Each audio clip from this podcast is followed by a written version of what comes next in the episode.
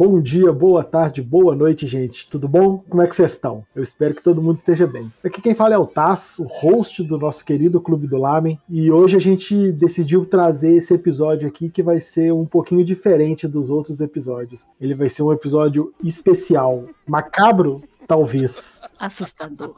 Talvez. Talvez. Nós do Clube do Lame decidimos trazer para vocês, nessa semana que antecede o, o, Dia das Bruxas, um episódio especial com indicação de algumas obras, sejam elas de terror, horror, suspense, qualquer coisa. Para você maratonar nesse Dia das Bruxas. Hum. E guardem seus gatinhos, por favor. E vocês podem aproveitar esse feriado que tem agora no dia 2 de novembro, que inclusive é o feriado de finados, que tem tudo a ver com a nossa data, para maratonar alguma dessas obras, ou, se você estiver muito animado, claro, pode maratonar todas. Putz, aí, hein? Aí, hein? Isso daí tem que ter um olho em cada tela para poder maratonar. Mas é isso, gente. Estamos trazendo aqui o nosso episódio especial do Clube do Lamen de indicação de obras para consumir no Dia das Bruxas. Solta a vinheta, DJ.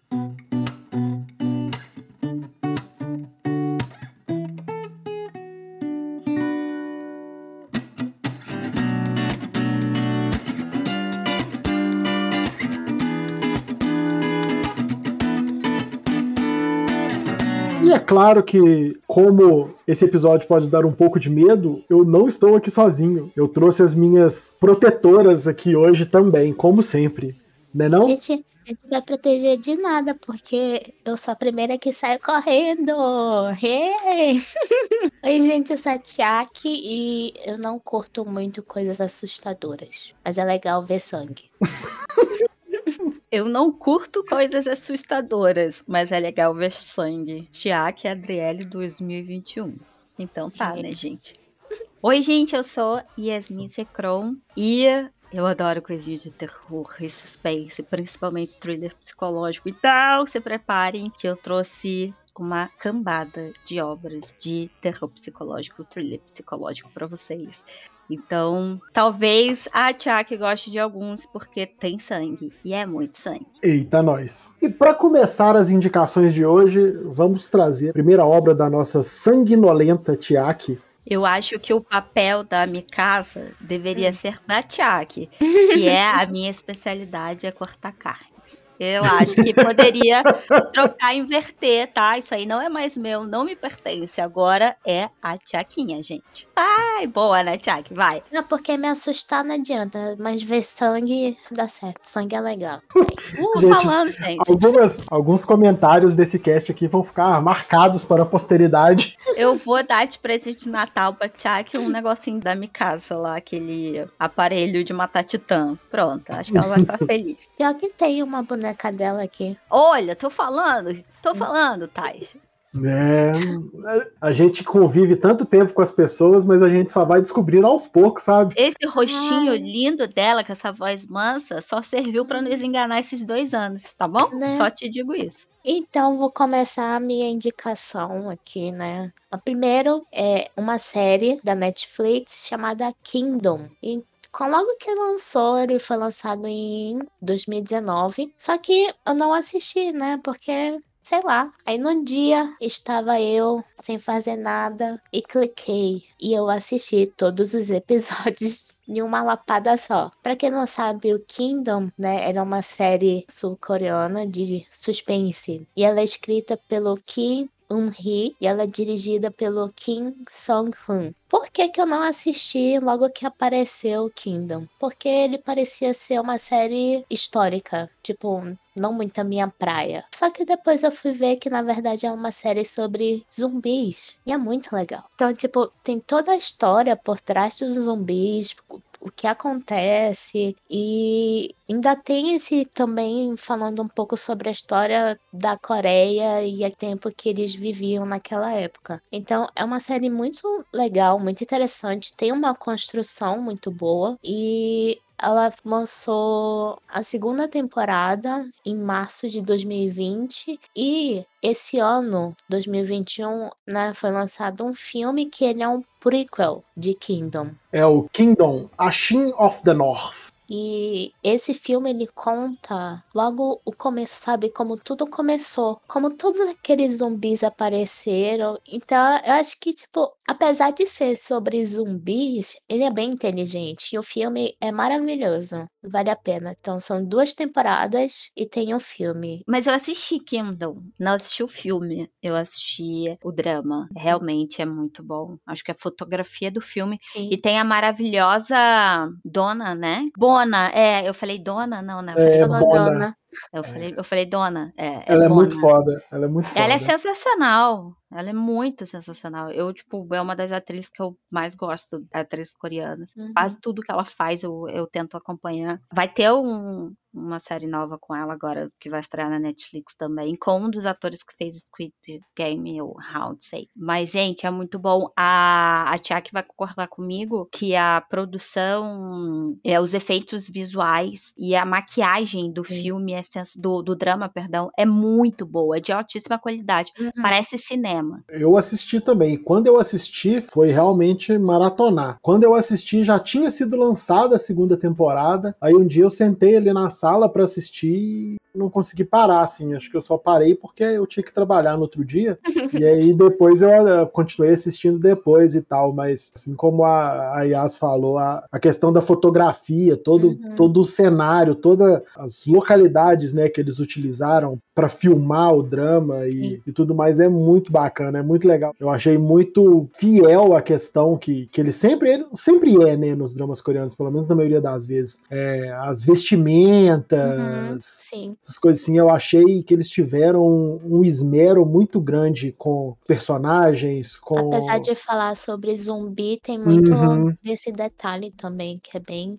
É, essa questão de mostrar quando eles estão escapando durante muito tempo, aí eles mais sujos do que o normal, né? Eu achei que a, a fotografia, os efeitos práticos, né? Que a maioria das coisas são Sim. efeitos práticos, eu achei muito bem feito. E eu sou suspeito pra falar de qualquer coisa relacionada a zumbi, né? Porque eu sou um fã assumido de filme, série, mangá, drama, é, história em quadrinho, quadrinho da turma da Mônica de zumbi, sei lá, tudo, qualquer coisa que tiver relacionada a zumbi, eu acho legal, eu acho muito bacana. Então, sou bem suspeito pra falar. Tipo, geralmente as séries coreanas, elas são muito longas, né? Cada episódio é quase o tempo de um filme. Mas só que em Kingdom, você vai assistindo que você nem sente, sabe? A história vai se desenvolvendo que você só fica lá parado olhando o que, que vai acontecer. Quando você vê, três horas da manhã, você tá lá. Ainda quero saber o que vai acontecer. Aí você vira o dia sem dormir só pra conseguir terminar de ver. Mas vale a pena porque é muito bom. É o e o enredo, né? É, Uhum. Vocês, os dois falaram sobre, mas o enredo ele é tão encaixadinho entre os episódios que você percebe essa fluidez, né? Sim. De o episódio acaba, só que não acaba, então você quer saber, você quer descobrir. E o mistério ali por trás da questão do sangue, do zumbi, como tudo começa, a questão da, da vila, né? Que tem a vila envolvida lá, dos médicos e tal também Uhum. é tão bem construída, ela é tão é, fechada, que eu achei impressionante uma série de zumbi, porque na verdade, né, é, embora tenha é, muito sangue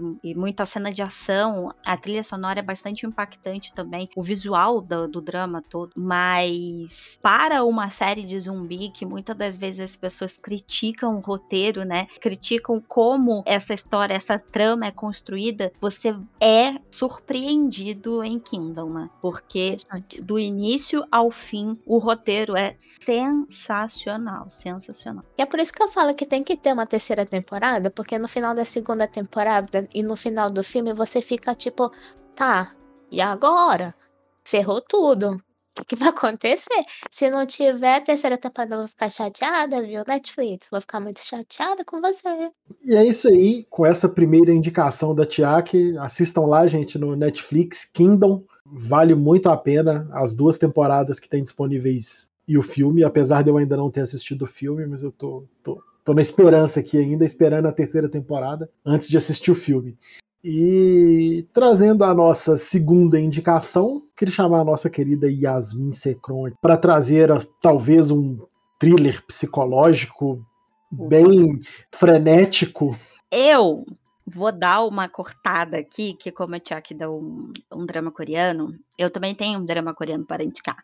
Mas, para intercalar aqui, fica legal, eu vou trazer a minha indicação de drama taiwanês. Está disponível na Netflix. Ele é um original Netflix, na verdade, esse drama. E o nome é O Jogo da Vítima. Ele é dirigido por David Zhuang. David Zhuang.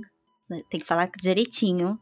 É, e Shen Guanzong. São os dois diretores do drama. Por que, que eu estou dando esse background? Eu me surpreendi, então eu, eu quero falar especificamente sobre os diretores e sobre os atores e atrizes. Por isso que eu estou dando aqui a ficha técnica do drama. Então vamos lá. Estou tentando falar corretamente, mas enfim, né? Como não é minha língua nativa, vai ter uns errinhos aí, mas vamos lá, a gente tenta aprender. É, e é estrelado por Jovet. Jovet, olha eu. Joseph, Joseph, tem que ser chique. Zhang e Xu Wenning e Jason Wang. São os três é, personagens principais do drama. E por que, que eu trouxe? Ele, na minha opinião, embora a Netflix classifique-o como suspense, para mim ele é mais um thriller psicológico do que um suspense em si. Basicamente, eu vou falar a sinopse bem curtinha, não vou entrar muito em detalhe, mas basicamente ele é uma história de um investigador forense que possui síndrome de Asperger para não, eu acho que para não contribuir aqui e dar muitos detalhes sobre o que é essa síndrome, mas ela lembra o autismo. Ela não é autismo, tá? Essa síndrome não é um autismo, ela lembra um autismo. Então esse personagem, ele é todo o ator que faz esse personagem do investigador forense, ele é sensacional, mas vamos voltar aqui a sinopsezinha, gente. E aí ele é um investigador forense com síndrome de Asperger que tá ali investigando um caso e descobre que uma série de assassinatos tem possivelmente relação com a sua filha desaparecida. Ele tem uma filha. Assim, você não sabe ainda se, a, se ele é divorciado ou se, se a, a, esposa faleceu, então fica ainda naquele mistério no início do drama. Eu não vou contar se ele é divorciado ou se a esposa faleceu para não perder graça. É... e a filha desapareceu, a filha dele sumiu. Então ele passa um tempo da vida dele tentando achar a filha e usando as habilidades dele de investigador forense. Então, nesses casos de assassinato que pode ser em série ou não, ainda tá ali no início da investigação investigação, ele descobre que isso tem relação com o desaparecimento da filha. E aí ele se une a uma jornalista investigativa, que é interpretada pela atriz é, Xu Wenning, e eles tentam juntos encontrar as pistas e decifrar os mistérios dessa série de assassinatos ou desses casos que parecem uma série de assassinatos. E por que que, na minha opinião, além de um suspense, na verdade, isso é um thriller psicológico? Além do personagem principal ter síndrome de Asperger, e neste ponto o ator deveria receber todos os prêmios de atuação do planeta, porque eu nunca vi, tirando Tudo Bem Não Ser Normal, um drama da Netflix, né, um drama coreano que teve um personagem com autismo, eu nunca vi é, alguém é, desempenhar um papel tão brilhante e tão formidável com uma síndrome é, nesse desse porte. É sensacional a forma que ele não demonstra é, sentimentos, assim, ele tem dificuldade em demonstrar sentimentos, então as expressões faciais dele são muito robóticas, porque é assim que ele aprende, né? Na verdade, ele, ele tem essa dificuldade de, de, demonstrar, mas como ele faz tratamento, como ele cuida da parte psicológica, toma remédio, etc., ele tenta se adaptar ali ao que seria, entre aspas, normalidade, aceito socialmente. Tem um pouco dessa discussão filosófica por trás da série sobre aceitação e inclusão e tudo mais e as dificuldades que ele passa por ele ter síndrome de Asperger nessas relações sociais. Além disso, uma das características, né, que é a questão da fala, ele é muito robótico na fala, então ele não, não consegue compreender o, o que ele fala pode ser rude para o outro e que não é, é enfim, essas características e os rompantes emocionais de raiva, né? Ele tem, ele tem um gatilho dentro da série, e que eu não vou falar, senão perde a graça também, mas ele tem um gatilho que faz ele perder o controle e o equilíbrio emocional. E por ele ter síndrome de Asperger, o descontrole, entre aspas, é a irritação, né? É a raiva. Então, isso também é muito, muito bem dramatizado pelo ator. Sensacional. Ele dá uma aula do início ao fim. Para mim, a série poderia ser só, só ele. E, enfim, mas tem mais coisas legais. É, e além disso, tem essa questão desses assassinatos, que não sabe se, se, são em séries ou não, se tem uma só pessoa, são várias pessoas, enfim, ele tá ali tentando investigar e tentando encontrar a relação disso com a filha dele. Mas o que tem de interessante nessa série, o background é extremamente filosófico, extremamente sociológico e tem muita discussão interessante a partir desse personagem com síndrome de Asperger e sobre a sociedade taiwanesa ali, né, as dinâmicas sociais e como poderes, dinheiro e status estão diretamente relacionados a do desse drama. Então, sensacional. Segunda temporada já foi confirmado. Então, corram para assistir. Mas vou querer assistir. Estou muito curiosa. É, eu, eu ia falar também que eu queria assistir. E tava na minha lista, só que eu realmente tinha que sentar para assistir. Ó, porque... viu? Tava na lista. Já. Eu vou fazer tem muita um coisa na minha lista.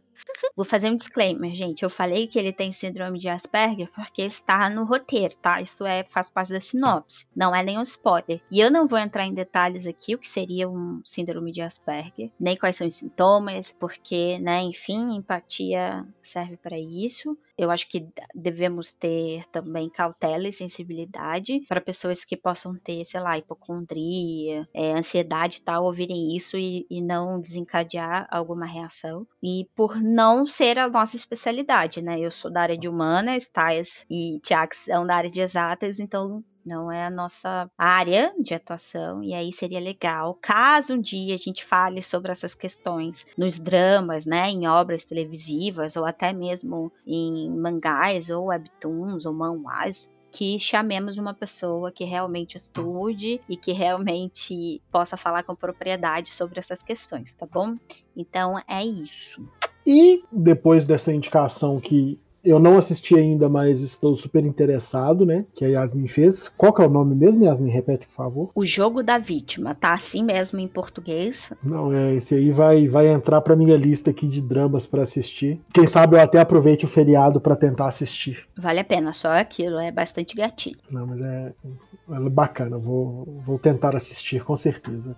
E Bom, para trazer a minha primeira indicação, eu vou trazer uma indicação já um pouco diferente. As meninas trouxeram dois dramas e eu vou trazer um filme de animação, já bem antigo, o filme já tem mais de 20 anos. Mais especificamente, ele foi lançado no ano 2000 nos cinemas japoneses, 18 de novembro, se eu não me engano. E ele compõe atualmente uma série de obras que meio que compartilham um universo, assim, universos paralelos e e, coisas assim. Tô falando de Blood, The Last Vampire. Como eu disse, ele é um filme de animação de média para longa duração e nele e nesse filme a gente segue a história da nossa protagonista que chama Saya e ela enfrenta umas criaturas chamadas quiropteros, que são eles não chamam na obra de vampiro, apesar do, de chamar Blood the Last Vampire, eles não utilizam o nome vampiro para se referir aos seres, mas né? Todo mundo sabe, né? São vampiros. Eles são seres que conseguem se disfarçar de seres humanos, que se alimentam de sangue humano e que estão causando um, um caos aí na sociedade. O filme se passa no ano de 1966 e grande parte dele é em uma base aérea americana chamada Yokota, se eu não me engano. Eu não sei pronunciar o nome direito, eu acho que é Yokota, Yokota, Yokota, que é uma base ativa dos Estados Unidos no Japão e que estava se preparando para utilização na Guerra do Vietnã. Era uma base utilizada na Guerra do Vietnã. E grande parte da, dessa obra se passa exatamente dentro dessa base, porque esse ser, né, esse Quiropteros, ao menos um ou mais deles se infiltraram na base e eles precisam ser destruídos antes que eles se alimentem e, e voltem a hibernar, o que tornaria o rastreamento deles praticamente impossível até eles acordarem novamente para um próximo ranguinho que eles fossem fazer ali. Então assim, é um anime adulto, ele tem ele tem muito sangue, tem muita violência, É, a Saya é uma espadachim bem treinada, então assim é as cenas de, de ação do anime são bem animadas. Claro, né? A gente tem que levar em consideração que é um anime de 2000, então algumas coisas evoluíram muito de lá para cá, mas só para falar um pouco também que eu esqueci de falar lá no início a respeito do, da parte técnica, né? É, ele é um anime do, ele é um um filme de animação do estúdio Production ID e ele é dirigido pelo Hiroyuki Kitakubo e é produzido pelo Ryuji Mitsumoto e Yukio Nagasaki. Então, assim, é, é, é, bem animado. Ele trouxe várias outras obras derivadas, inclusive um mangá one shot lançado oficialmente aqui no Brasil, que chama Blood the Last Vampire 2002, que inclusive eu até tenho ele aqui em casa, é, é muito bacana. Original? O filme de animação foi a primeira obra. Hum. Aí depois do filme derivou o, o mangá, algumas light novels, alguns jogos e outros animes, como é o caso de Blood Plus, que lançou entre 2005 e 2006. É um anime até mais ou menos longo, ele tem, se eu não me engano, mais de 50 episódios. E em 2011 teve um novo anime que chama Blood C, que é esse já é um pouco mais curto, acho que foram duas temporadas só de 13 episódios. Assim, são é, elas compartilham, digamos, o lore né, principal, normalmente a galera costuma considerar como universos paralelos. Porque, por exemplo, tanto no, no Blood The Last Vampire, no filme, e no Blood Plus, e no Blood Sea, a protagonista se chama Saya. Algumas vezes o background dela, dela muda um pouco, algumas vezes é. Sempre ela, ela. ela tem um pai, em outros ela tem um. Ela não tem o pai mais, mas ela tem uma pessoa que cuida dela, como é o uhum. caso do Blood Plus, que é um, que é até um, um, híbrido entre humanos e vampiros que cuida dela e tal, mas a protagonista é sempre a Sayá e ela é sempre uma espadachim com muitas habilidades. Não assisti, mas tô curiosa. É bem antigo, é, é bem assim dos primórdios assim de, de eu consumir assim animação, assim filme de animação. Talvez tirando, claro, Cavaleiros do Zodíaco, né? Que o primeiro filme de Cavaleiros do Zodíaco que eu assisti no cinema foi em 1900 e Guaraná de Rolha, que foi o filme de Abel, que foi o primeiro que saiu nos cinemas aqui no Brasil. Talvez esse tenha sido o, o próximo filme de animação que eu assisti assim mesmo e curti. Ele não é um longa-metragem, né? Porque ele tem 45 minutos de duração só. Então eu diria aí que ele é um, uma animação de média-metragem. Ah, e de curiosidade, em 2009 saiu um filme live action também dessa obra, dessa Blood the Last Vampire. Aí fala de live action, pra mim dói. Eu ia perguntar onde eu posso assistir. É no. Aí tem que ser piratão? Olha eu. Gente, olha. Uhum. Ou oh, então, a animação, eu acho que não chegou a sair aqui oficialmente, não, viu?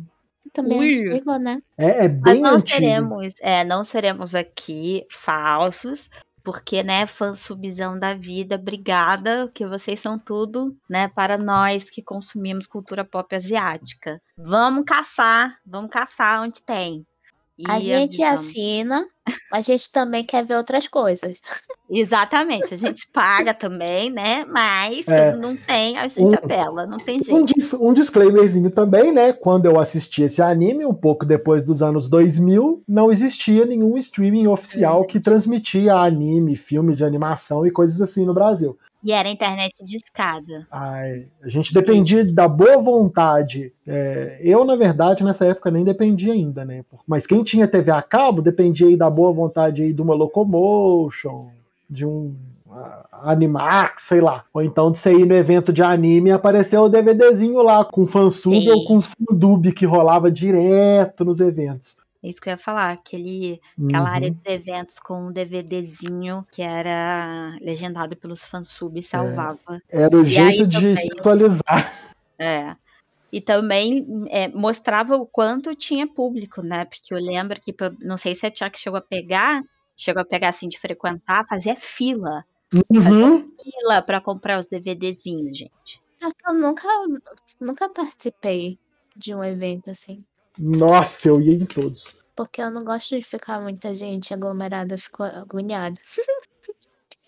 Muito. Você não podia ir mesmo, porque fica muita gente aglomerada mesmo. Hoje em Hoje dia eu nem sei mais o que, é isso. É, tô correndo. Mas... A mim tá do meu lado já tá aglomerado. Quero. Vale a pena. É um, um, anime aí dos, dos primórdios da animação aqui no Brasil, de a gente receber conteúdo aqui, mas eu lembrei, assim, na hora que eu falei, porra, anime de alguma coisa relacionada ao Halloween, foi uma das, uma das primeiras obras antigas que veio na minha mente, assim. E um 2Dzão é um 2Dzão, né? Ah, nossa, era maravilhoso. Aquelas animações que eram que praticamente não tem CG, era praticamente todo feito no, na raça mesmo. É muito bom. E é lindão, né? Lindão. É. Embora todos nós agora estejamos acostumados com alta tecnologia, né? Principalmente gráfica, mas os animes e a, os filmes, né, os longas de animação, dois dzão mesmo, e aí a gente pode pensar até nos estúdios Ghibli, né? No estúdio uhum, Ghibli, são sensacionais, lindo, o trabalho que dá, o quanto esses profissionais estão ali de noite para trazer o melhor. São lindos, inacreditáveis. É uma não que hoje também não seja talento e habilidade, mas é um outro produto, é uma outra forma de arte. Então você que é mais novo e está nos ouvindo, vale a pena, viu? Não fica, ah, mas é muito antigo, deve ser ruim, não. Tem dois desão maravilhosos que valem a pena você assistir. Com toda certeza. É, e agora, voltando a nossa realidade atual, eu queria que a Tiak trouxesse a segunda indicação dela nesse dia de hoje. Irei trazer a minha segunda indicação. Só que, apesar de ter uma temática zumbi, ele não é muito, vamos dizer assim, gore. Não, acho que é um pouco, mas ele é mais animado, né? Eu vou, o que que eu tô falando? Eu vou falar de Zombieland Saga. Quando você vai ver, você vê um monte de garotinhas sendo idols e você acha que fofo, mas na verdade elas são zumbis sendo idol. E é uma história original, né, feita pelo estúdio Mapa e tem na Crunchyroll, são duas temporadas até agora. E logo no primeiro episódio, né, a gente chega assim todo inocente, vai assistir, aí tem a principal lá se preparando para sair, e logo no primeiro episódio você já fica, o que que aconteceu? O que que foi aquilo? Então, é, é muito bacana ver os personagens se desenvolvendo, né? Que na verdade o que conta Zombieland Saga conta a história delas como um grupo de idol, né? Querendo fazer sucesso. E a pessoa responsável, né, pelo grupo ele é simplesmente dublado por um dos melhores dubladores que eu não consigo falar. O nome dele é o Mi Mio Mioran. Nossa, eu não hum? consigo. Mam Mamoru. Tipo, a voz dele é muito icônica. É o nome dele é Mamoru Miyano. É muito difícil, não. A voz dele, só, de, só da voz dele aparecer é muito bacana na história.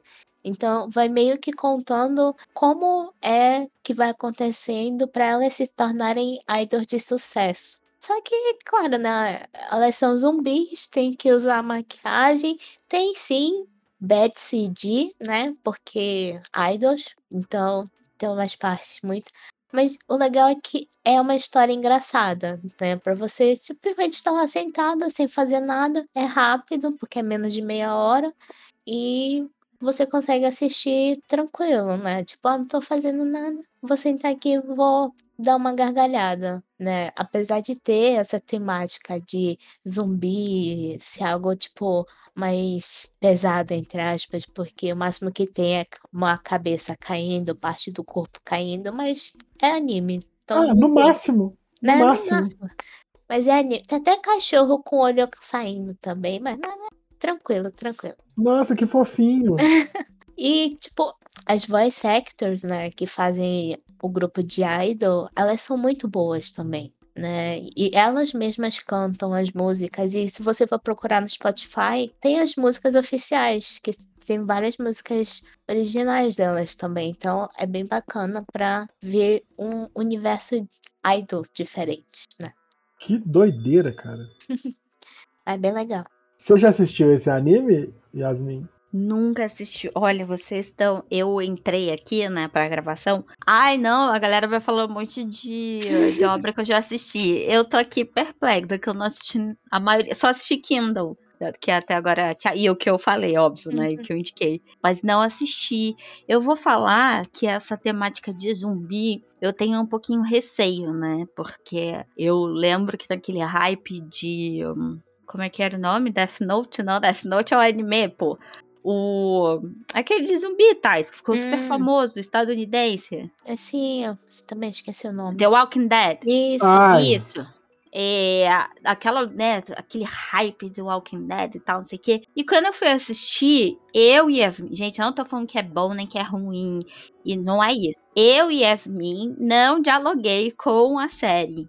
É, eu não gostei, assim, não foi para mim. E, na e a maioria dos, fi dos filmes, assim, de zumbi que eu já assisti também, eu achava toscão, sabe? Eu achava toscão, eu não achava terror, eu achava toscão. Para mim era uhum. ficção demais para eu ficar, assim, assustada e tal. Então não era um negócio que me pegava. Até assistir Kindle. Quando eu assisti Kindle, foi que virou, assim, eu achava, e eu falei, aquele, aquele Train to Busan também? Sim, sim, Train to Busan, que eu também assisti, que é uma pegada assim, virou a chave para eu um, uhum. conhecer mais obras de zumbi. Eu não assisti Zumbi Zumbiland Saga, né? Não é isso? Porque ele é, ele é tipo daquele anime bem bobinho pra, tipo, um slice of life, mais uhum. leve. Não, não tem aquela coisa, tipo, muito, muita ação, ou muita tensão, ou muito suspense. É tipo um anime que você senta ali, dá umas gargalhadas, tranquilo. Alienação, entretenimento, o suco do entretenimento, gente. Sim. Mas é bom, porque uhum. eu, eu tava esses dias procurando coisas assim. E eu falei, ai, nossa, não tem, agora só tem romance, não sei o que. Eu queria algo para alienar mesmo. Já está aqui. Vou assistir no meu feriadinho. Já anotei o do Thais e da Tiago. Eu já assisti alguns episódios. Eu confesso que eu não assisti todos. Eu já assisti alguns episódios. É, é bem bacana, é divertido. Uhum. É bem divertido. É, e é, é, a premissa é tão bizarra que se torna interessante. Então. e o trabalho né, deles, da dublagem japonesa, é maravilhosa. É, como sempre, né? Sim. Perfeição. E agora, com a gente descobrindo que a Tiaki também é uma fã de coisas de zumbi, vamos trazer agora a segunda indicação da nossa querida Yasmin. O que, que você trouxe para nós agora? Vou dar uma informação aqui útil. Acabei de, de caçar aqui. Obrigada. Olha, eu fazendo jabá das amigas. Obrigada, Elfo Livre, por disponibilizar uma lista enorme, para mim ficou super fácil, é, de dramas dublados na Netflix. E eu fui aqui caçar Kindle, a indicação da Tia, que tem dublado na Netflix, viu, gente? Então, Ó, oh, é, da hora. Dá para fazer né? várias coisas ao mesmo tempo. Isso, fora acessibilidade, nós já falamos uhum. sobre isso no nosso cast sobre dublagens no Brasil. Então, tô fazendo jabá agora no nosso podcast. Ouçam lá para vocês entenderem o quanto é importante a dublagem no Brasil, e principalmente agora com a onda coreana aí, com a popularização, popularidade dos dramas, é importante que né, para acessibilidade e os dramas também serem dublados. Então, Kingdom tem lá. É, o jogo da vítima não achei aqui, não sei se está dublado, tá, gente? Eu vou procurar e até o final do cast eu informo para vocês. E a minha segunda indicação, vamos lá. Antes, antes de eu falar minha segunda indicação, vou informá-los e informá-las que foi um divisor de águas para eu finalmente gostar do galã da maioria das drameiras, tá? Que toda drameira que eu conheço é apaixonada, é totalmente louca e fã do Lee Dong-woo. Eu nunca fui até assistir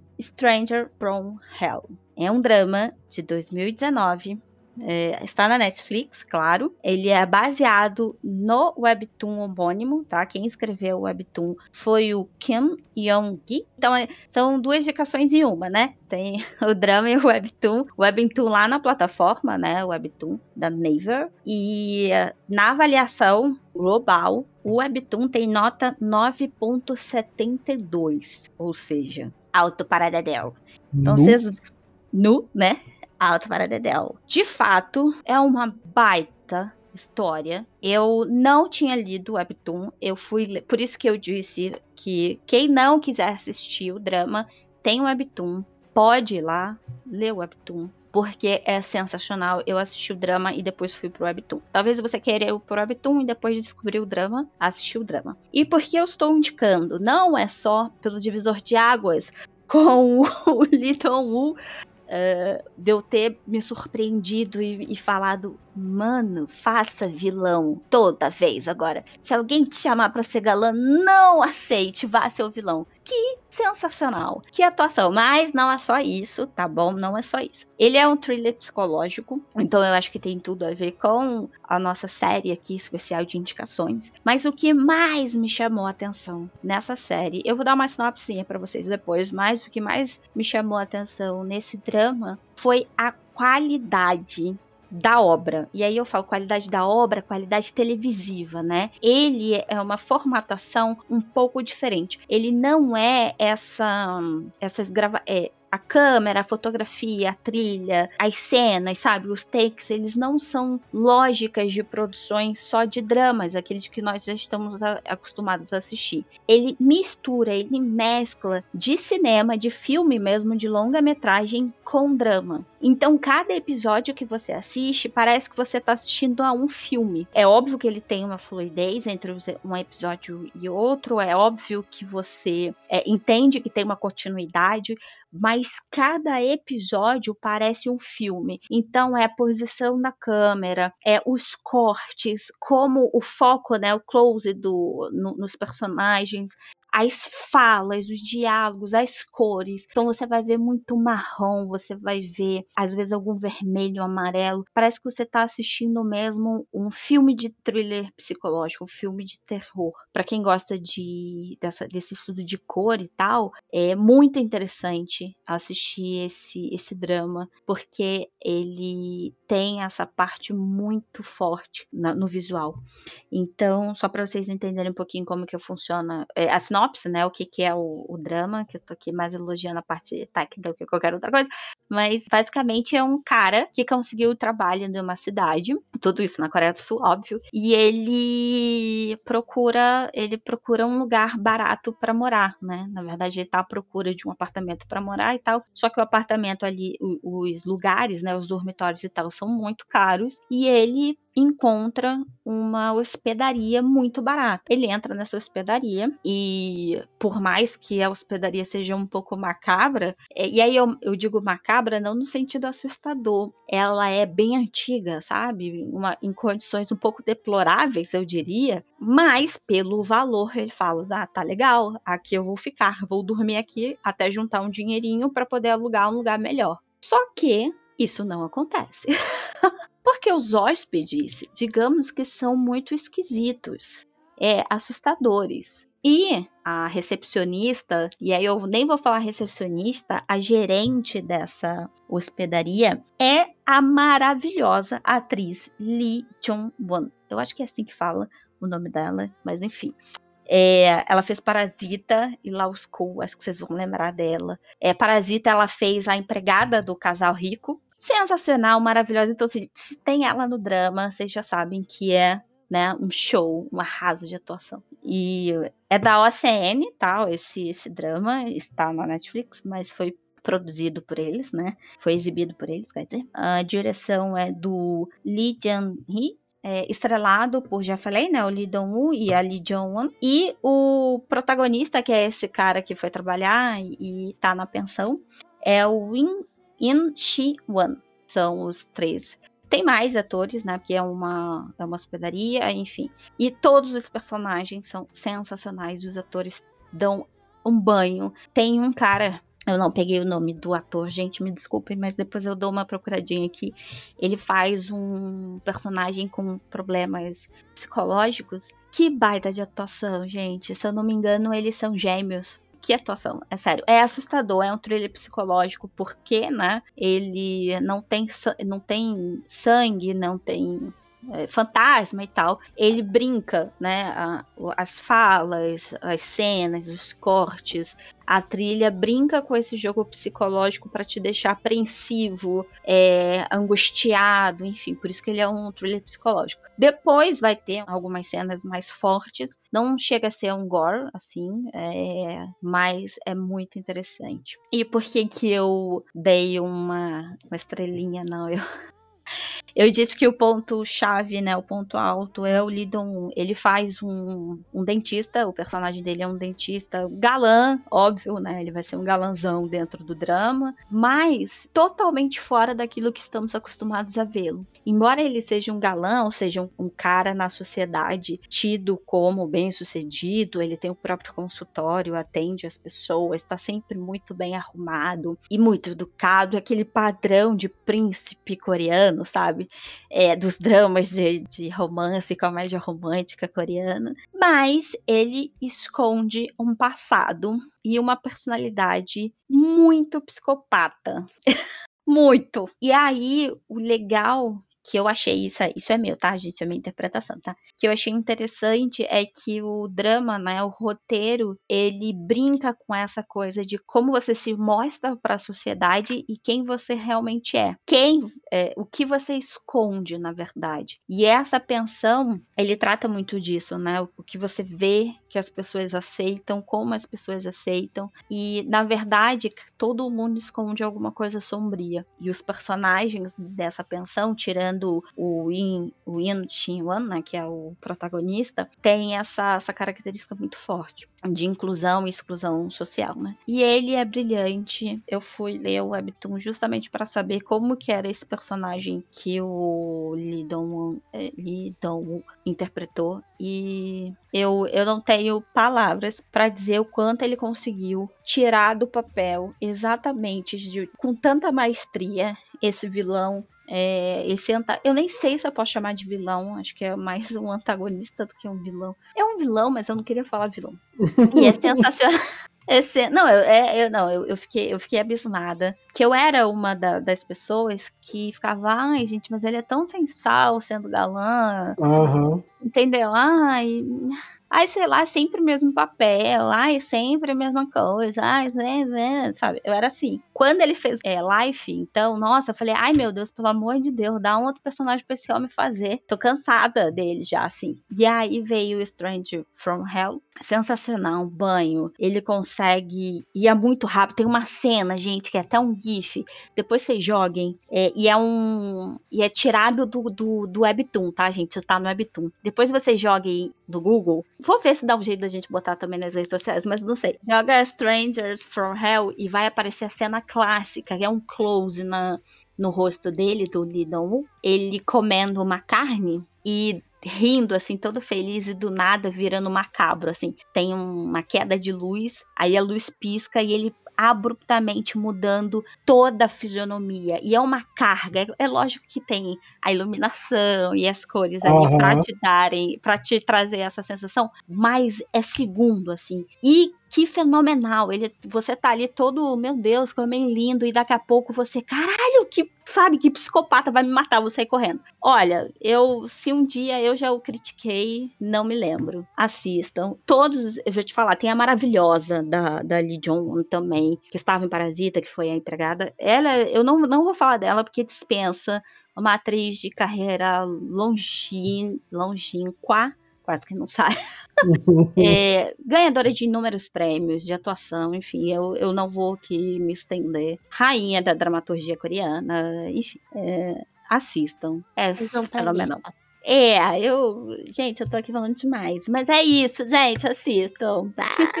Vou colocar aqui na minha lista porque eu, eu realmente não assisti também, mas já chamou atenção. Strangers from Hell. Isso aí, segunda indicação da nossa querida Yasmin. E Strangers from Hell disponível aí para todo mundo na Netflix.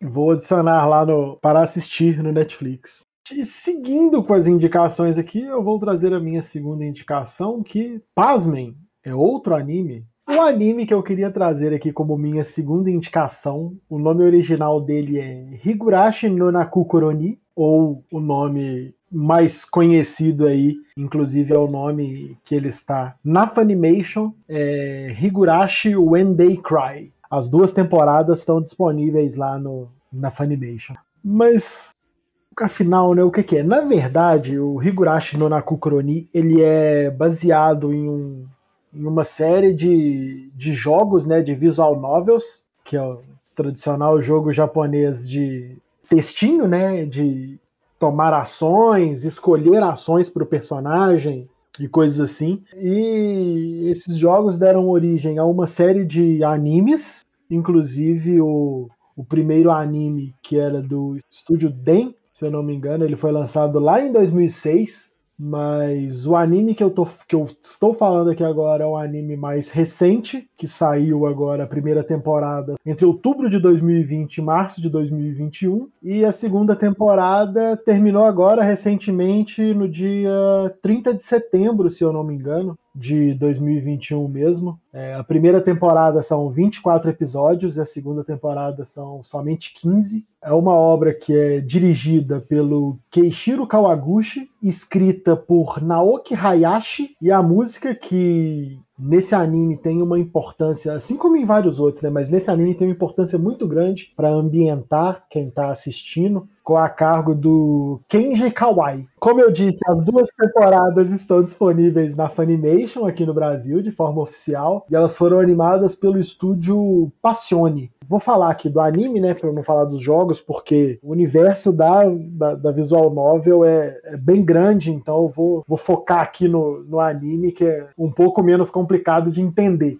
É, o anime, né, de, de Higurashi conta a história do Keiichi Maebara, que ele chega na, na, numa vilazinha do interior do Japão que chama Hinamizawa, no verão de 1983. E, e logo quando ele chega, ele virou muito amigo de várias pessoas, de várias garotas principalmente, né? Que moravam nessa cidade já há muito tempo, os pais moravam lá e tal, e ele não. Pouco tempo depois que ele chegou na cidade, a essa vilazinha estava se preparando para um festival anual, e nessa preparação o Keiichi está tá auxiliando a escola, a vila e tal, e ele começa a aprender e descobrir alguns segredos e algumas lendas da região. E entre esses segredos e lendas da região, ele descobre que nos últimos anos, sempre próximo da época desse festival, ou durante o festival, acontecem diversos assassinatos e desaparecimentos na aldeia. Todos eles parecem estar ligados ao festival ou ao, ao deus que a cidade segue, que a cidade uhum. faz o festival, que, se eu não me engano, se chama Oyashiro. E quando o Keiichi tenta descobrir mais coisas,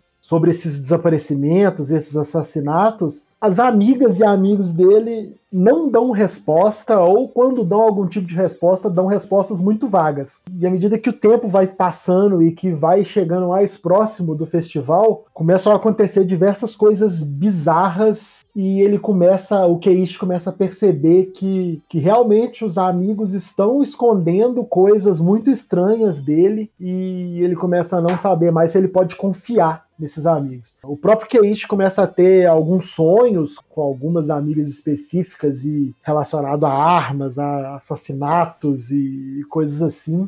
E à medida que ele vai tendo esses sonhos, que coisas bizarras vão acontecendo e que ele começa a se perguntar se ele pode confiar ou não nesses amigos que ele fez e que se tornaram inseparáveis, ele começa a ficar completamente paranoico, ele começa a ter muito medo de tudo, e tem diversas cenas que, que mostram, principalmente quando o Keiichi está de costas, que o rosto dos amigos mudam completamente, tem cenas em que os amigos aparecem atrás dele com, com foices, com armas escondido nas costas, assim, e é uma coisa meio bizarra, porque as personagens principalmente os personagens femininas, é, é aquela coisa toda menininha, toda meiguinha quando tá na frente dele, mas na hora que ele tá de costas, parece que acontece uma, uma mudança muito cabulosa. E assim, é, o anime é contado em pequenos arcos, mas em cada arco você vai juntando as peças, você começa a chegar mais próximo do porquê que essas coisas acontecem e qual que é a ligação desses eventos com o, o deus Oyashiro e o festival. Então, assim, é um anime que, que quando você começa a assistir parece aquela coisa slice of life de escola, alunos e tal, amiguinhos, mas que na verdade é, é uma coisa bem, bem sanguinolenta, bem bizarra e, e mexe um pouco com, com essa questão psicológica também, principalmente, principalmente quando o Keiichi começa a ficar super paranoico.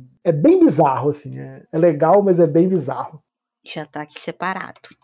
Eu acho é isso. Agora a gente pode seguir para a nossa terceira e última indicação de cada um dos participantes.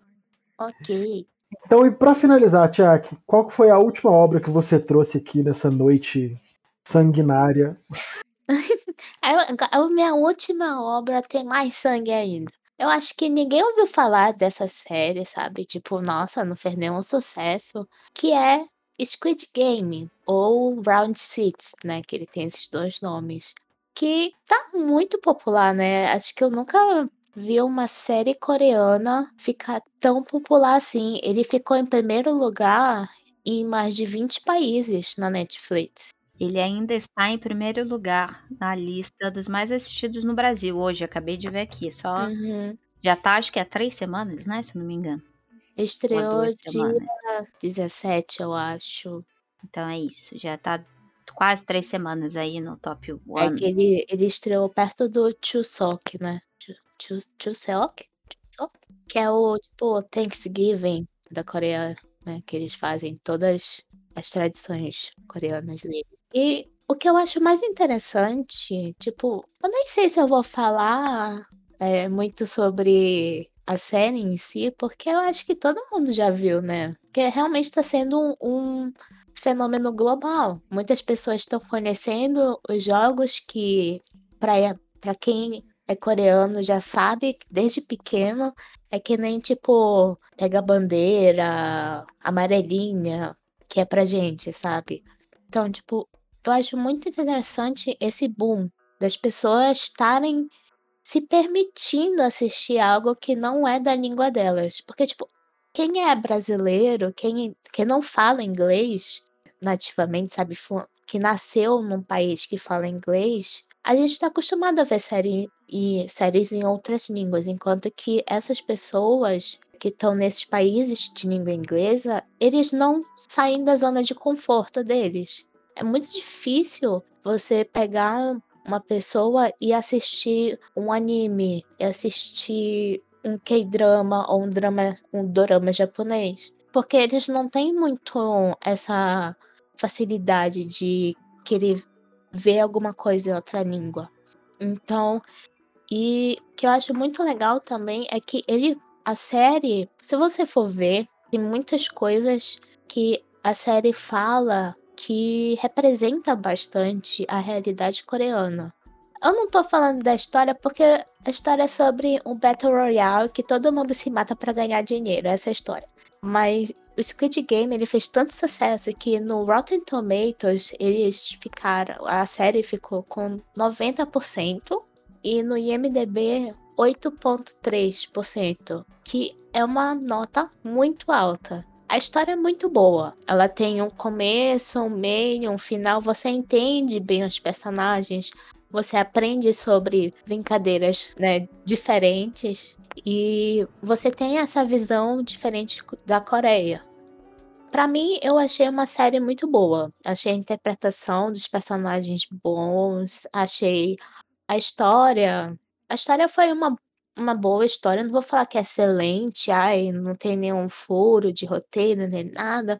Eu achei uma boa história. Achei que se desenvolveu bem, apesar de ser um drama que, como a gente fala, que tem mais quase uma hora cada episódio, são nove episódios, eu vi isso em um dia e não percebi. Porque você eu vi meio uma que... noite também, virei a madrugada. É, porque apesar de ser isso, é tão rápido que você não sente. É muito fluido a história. E essa é a minha, essa é a minha última indicação. Assistam que vale a pena e é bem rápido. Não, é aqui em casa a gente maratonou também. Não é muito rápido. Nossa, quando eu terminei de ver, eu fiquei, nossa, como assim? Não é nem que, tipo, não teve um final, mas foi tão rápido que eu não percebi. Isso é maravilhoso. Com essa indicação da Tiak aí, Squid Game, eu acho que não é novidade para ninguém, né? Tá um buzz muito grande aí na internet, todo mundo falando dessa obra, então é muito bacana, vale a pena assistir. Tem uma história muito legal. A questão da utilização de efeitos práticos na maioria das cenas me agrada muito também, então vale super a pena. Para encerrar a indicação da nossa querida Yasmin, qual a última obra você trouxe hoje, Yas? Vou falar rapidinho, que eu já falei muito, gente. E era pra ser um cast curto. é, dessa vez é um anime. Eu tentei trazer uma obra de um país asiático diferente, né? Então, já foi Coreia, é, Taiwan. E agora eu vou trazer o anime japonês. Eu fiquei em dúvida entre Elfen Light, que é um clássico, e Babylon, que não é um clássico. Porém, foi um anime que mexeu muito comigo e que fez burburinhos aí, eh, causou burburinhos em 2019 pela vilã, que é a Ai se eu não me engano. E aí eu fiquei assim, qual que eu vou indicar, né? Se eu, eu falo desse clássico maravilhoso que é Elfin Light, ou se eu falo de Babylon. E aí eu decidi o seguinte, caros ouvintes, caras e caros ouvintes. Elfin Light merece um cast só para ele. Concordo. Não é? Então eu falei assim, eu não vou queimar essa pauta no de indicação. Então vamos de Babylon, porque talvez ele faça mais sentido com Halloween. É outro thriller, thriller psicológico, também de investigação é, e suspense, que também, assim como o Jogo da Vítima, que foi o drama taiwanês que eu indiquei, fala sobre suicídio. E aí outro, outro gatilho, né, gente? Eu tô vindo só com gatilhos hoje. Era pra ser só um terrorzinho básico ali, um fantasma, né? E um negocinho, né? Não era pra fazer a gente pensar. Mas enfim, eu sou dessas, né, minha galera? Vamos junto. E aí, eu trouxe Babylon porque o background filosófico da discussão entre o direito à morte. Se eu sou dono da minha vida, o porquê que eu não posso acabar com ela. Então, há toda uma questão sobre o suicídio, né? Há toda uma discussão religiosa, é, racional, política no anime para falar sobre suicídio, né? E por que que eu tô indicando não só pela por esse background de reflexão que o anime traz, tem diálogos excepcionais, tem um que eu quero destacar, que é quando o investigador Seisak, é o Seisak, que é o investigador, o promotor, é quem está ali tentando entender esses casos de suicídio que estão acontecendo na cidade, ali no distrito. E aí ele tenta entender qual é a trama política. Existe uma trama, um interesse político por trás desses casos. E a figura principal, que é a vilã, que foi a Ai Magasi, que chamou a atenção de todo o otaku né? É, foi um fuzuê nas redes sociais. Talvez a melhor vilã de 2019 e 2018, junto com de Vilã Saga, que disputaram ali o troféu de, do melhor vilão do, da, do ano ali, né? Da, da fase ali das temporadas. Então, além da dublagem, a dublagem sensacional, tem essa questão muito bem feito. É um thriller psicológico. Você, do início ao fim, se sente angustiado, se sente com medo. Você é questionado o tempo inteiro, então você se sente pressionado, sabe? É como se alguém realmente fizesse uma pressão em você. Você começa a se perguntar se aquelas coisas são reais ou não. Você começa a concordar com certas coisas que, que o anime te propõe. Você se pergunta, ué, mas será que isso não faz sentido? E nesse, será que isso não faz sentido? Há um diálogo é, excepcional com C, Isaac e com um padre dentro de uma igreja que eles falam sobre o que é vida e a morte. Se você que for assistir, tá disponível. Ó, não falei, mas tá na, na Amazon Prime, né? Amazon Video. Tá disponível lá. E você que for assistir, presta bastante atenção nesse diálogo do padre com o promotor, porque é um primor, assim, é, é sensacional. Então, indico, não vou me alongar muito, mas vou dizer que ele é uma. Ele tem dois episódios, ele é do estúdio Revolhood, quase que no sai, que é muito R. E, e enfim, ele na verdade não é original, ele é uma adaptação, tem novel e tem mangá, ele é uma adaptação, né? Não é um mangá grande, se eu não me engano, são três volumes, dois volumes, não me lembro. A novel também não é muita coisa. Então é isso, essa é minha última, fechando meus, as minhas três obras com o anime japonês, para trazer esse meu lado otaka de volta. O Babylon é muito foda. Eu lembro que quando eu assisti, eu fiquei, fiquei absurdado. Como é que é o nome da, da menina mesmo, da antagonista? Magasi? Magasi. É, a Magasi é, é uma, uma personagem, uma puta de uma personagem, viu? Fechando aí a nossa última indicação da Yasmin, que é Babylon, que eu assino embaixo com toda certeza. Uhum. Eu, né, como deu para vocês perceberem, eu gosto de roubar nas minhas escolhas. Porque aí eu for e falo assim: ah, não, porque tem um jogo aqui, tem uma visual novel aqui, tem um, um, um mangá que saiu no Brasil aqui. É um pacote. É um pra pacote. Não parecer, para não parecer que eu tô roubando muito, mas que na verdade eu tô, a minha última indicação tem mais a ver com o um autor do hum. que com uma obra em si. Eu vou falar primeiro um pouquinho do autor, eu nem vou me alongar muito, não, que a gente já, já falou bastante aqui. O que eu vou indicar são os, os one-shots, as histórias curtas e até mesmo as histórias longas do querido pai, mãe, tio do, do terror japonês, que é o Junji Ito. Ele é assim, é, entre ele tem várias obras, principalmente curtas, né, com histórias com premissas super diferentes e com implicações digamos assim, psicológicas e, e, até mesmo sociológicas muito, muito fortes. O Junji trabalha muito com. Eu considero que ele trabalha muito com, com aquele com o sentimento do, de incômodo de quem está lendo. Exatamente não deixar a pessoa que está lendo confortável com uma história que, apesar da premissa ser bizarra, em um primeiro momento ela parece uma história uma história simples, e, e ele vai subindo numa, numa espiral de loucura, de desprendimento da realidade que para mim é ele faz assim de forma magistral assim. Eu não vou falar de diversas obras dele, eu queria indicar aqui para vocês e falar rapidinho de três obras dele.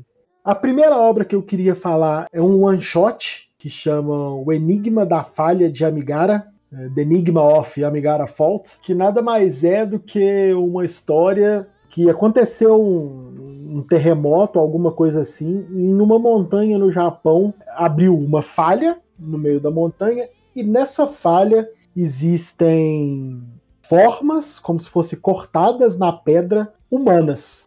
E essas formas humanas são diferentes, o que leva a crer que cada uma daquelas formas é para uma pessoa específica. E a história toda, esse mangá one shot, gira em torno de três personagens, né, dois deles juntos e um outro personagem separado, que chegam a esse lugar dessa falha e começam a ficar. São personagens aparentemente normais, começam a ficar cada vez mais aficionados, cada vez mais vidrados nessas falhas em formatos humanos e se sentem atraídos por essas falhas. E eu não vou falar muito mais para não dar muito spoiler, mas o The Enigma of Amigara Faults é, é isso. São pessoas que veem formatos de, de pessoas num, numa montanha e sentem vontade de entrar nela. Só de hum. contar aí a premissa, eu já, eu já fiquei desconfortável.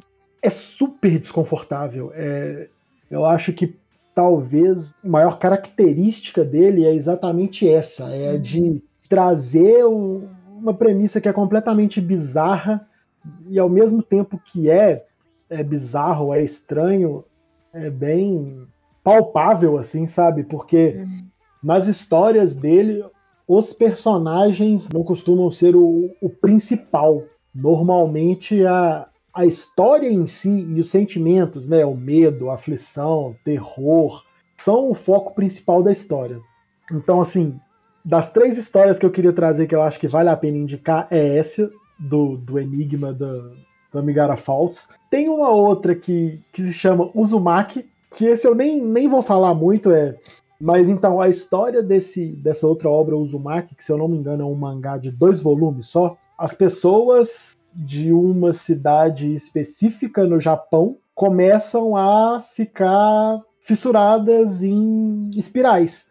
Eles começam a ver espirais onde não existem e, e assim a loucura escala de uma maneira tão grande ao ponto de uma das personagens da obra começar a fazer modificações no corpo para criar espirais no corpo, tipo no rosto assim, em volta do olho e tal. Tem personagem que fica fissurado com, com espiral e tem personagem que, que é o contrário, que passa a ter medo. Então, assim, as pessoas começam a ver espirais onde não existem. É, é absurdo. É absurdo. E aí, a última obra que eu queria indicar do Junji Ito é, chama Ninguém Isu, que conta a história de uma mulher que ela vai comprar uma cadeira numa loja e aí o vendedor conta uma lenda que dizia que que uma pessoa que tinha uma, tinha uma cadeira, que tinha uma pessoa que vivia dentro dessa cadeira, mas que tinha um compartimento secreto em que a pessoa entrava. Quando o dono da casa saía, a pessoa invadia a casa e entrava na poltrona e ficava tipo, monitorando a vida das pessoas lá. E aí essa mulher compra, compra uma poltrona e aí ela começa a escutar coisas estranhas e, e ficar fissurada achando que a poltrona que ela comprou tem um compartimento secreto e a pessoa vai ficar, tipo, e tem alguém que tá dentro, tá vivendo dentro dessa cadeira e monitorando a vida dela. E aí a história é só isso, ela ficando cada vez mais desconfortável com essa poltrona e cada vez acreditando mais na história. E é isso, é, é só isso. É a pessoa acreditando que tinha uma pessoa vivendo dentro da cadeira, não vou falar se tinha ou não tinha, né? O que ela tinha que fazer é devolver. É. Nessas horas, você tá ouvindo alguma coisa que não estava ouvindo antes, você devolve ou taca fogo. É isso que eu ia falar. De casa, a opção né? boa é pôr fogo, né? É.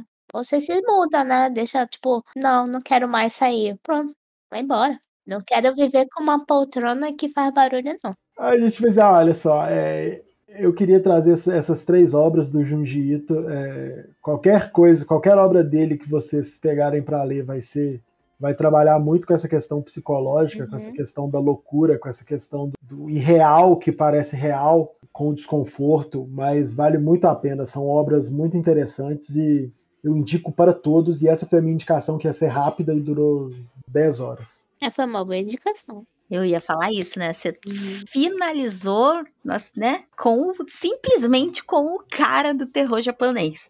É, o Jiu-Jitsu é, é, cabuloso. É cabuloso para quem quiser conhecê-lo, mas tem é, animes. É, tem um na Crunchyroll que acho que é, chama Junji Ito Histories ou alguma uhum. coisa assim. Uma série antológica, né? Que cada episódio conta uma história diferente de algumas das obras do Junji Ito. Exato, exato. vale muito a pena.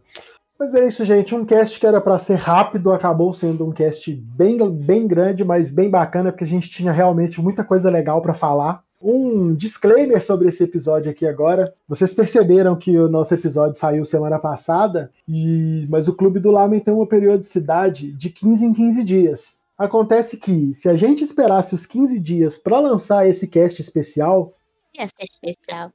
Que não ia ser especial.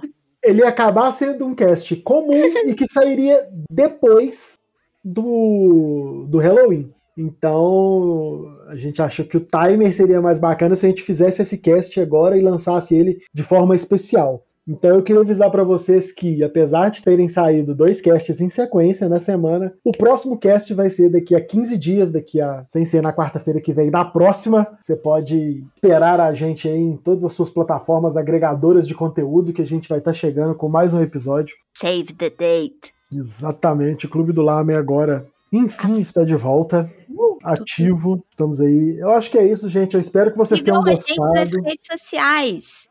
Arroba Clube do Lyman, tanto no Twitter quanto no Instagram. Instagram. No Instagram mesmo, que aqui é português. Instagram, é, pela de Instagram. Pela de Instagram, nem Twitter. É Twitter, Twitter tá? Instagram. Instagram. Aqui, então, Twitter. nós nós fala português. E, e é, siga a gente lá, porque estamos com a casa toda nova. Se vocês repararem, logo nova, identidade visual nova, tudo de referência para vocês pesquisarem depois, já que não temos mais o site. Nós vamos colocar lá no Twitter e lá no, no Instagram. Então, siga para não perder nada e óbvio, óbvio, óbvio que também terão conteúdos exclusivos. E é isso. Arroba Clube do Lamen. Tudo novo, de velho, só tem a gente mesmo. Só a gente, é isso aí, vocês. Né? Esse daí vai ter que ser, vai ter que aguentar esse velho aí. Essa aí a gente não pode fazer muita coisa, não. E se quiser mandar uma, um e-mail, cartinha. Cartinha, olha eu. E-mail para nós com indicação ou alguma coisa que você queira ver aqui, tema, uma obra, enfim, qualquer coisa, clube do lamen, arroba gmail.com, é isso, produção? Exatamente. Então, repetindo, clube do gmail.com, mande o seu e-mail, nós leremos aqui caso você autorize, então coloque lá no, no e-mail caso você queira mandar algum recadinho e que nós leremos aqui, tá? E é isso, jabá feito. É isso aí, gente. Eu espero que vocês tenham gostado das indicações. Como a Yasmin falou aqui, Quer indicar alguma coisa pra gente? Quer que a gente comente sobre alguma coisa? Procura a gente lá no e-mail, nas redes sociais, nas nossas redes sociais pessoais também, a gente tá lá. Entre em contato com a gente, a gente tá sempre super disposto para responder, trocar uma ideia, bater um papo. Então é isso, gente. Muito obrigado por ter ficado até aqui e nos vemos daqui a 15 dias. Valeu! Até lá! Tchau! Tchau, tchau, gente. Obrigada.